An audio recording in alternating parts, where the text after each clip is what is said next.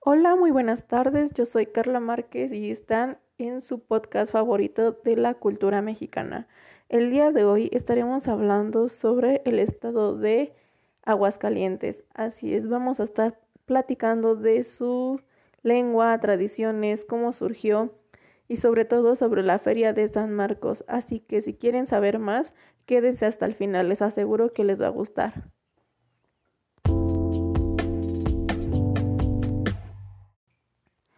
Muy bien, para comenzar vamos a hablar sobre su lengua.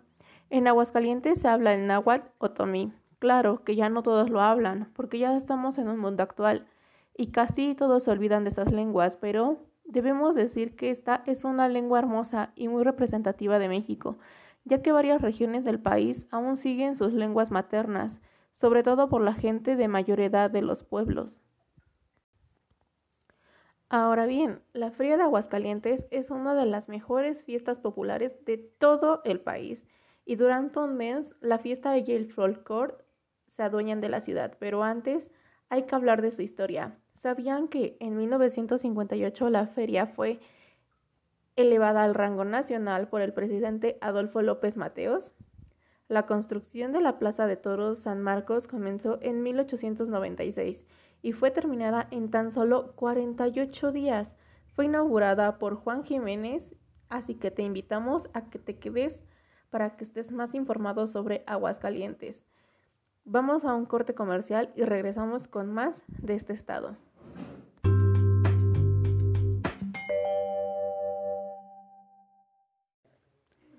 Muy bien, estamos de regreso en su podcast favorito, Cultura Mexicana.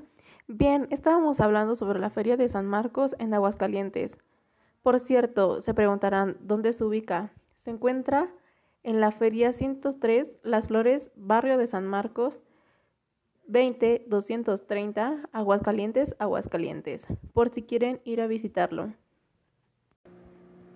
Así es, este es un evento anual el cual se lleva a cabo entre los meses de abril y mayo en la ciudad de Aguascalientes. Es una de las más importantes y una de las fiestas más antiguas del país, con más de 90 hectáreas de perímetro. Impresionante, ¿no lo creen?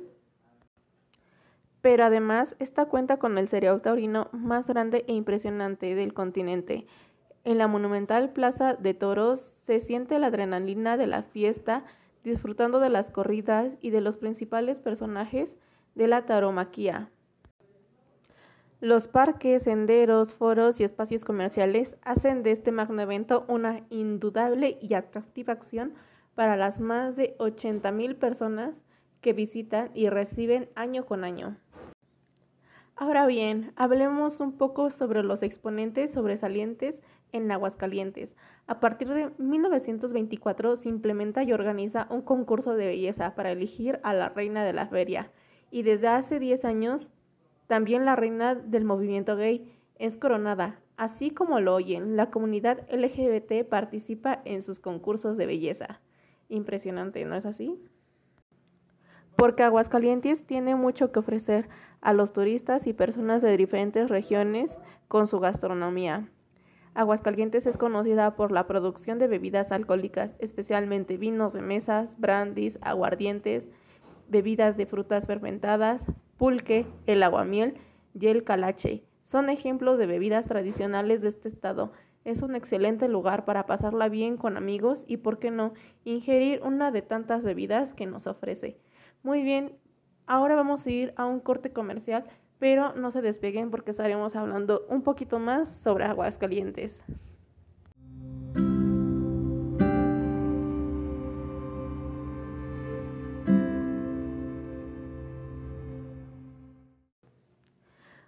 Muy bien, estamos de regreso aquí en su podcast de la cultura mexicana. Estábamos hablando sobre la gastronomía y todas las bebidas que nos ofrece Aguascalientes.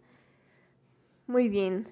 Aparte de que Aguascalientes es muy grande, te ofrece hermosas tradiciones, mucho folclore, mucho baile, muchas cosas impactantes.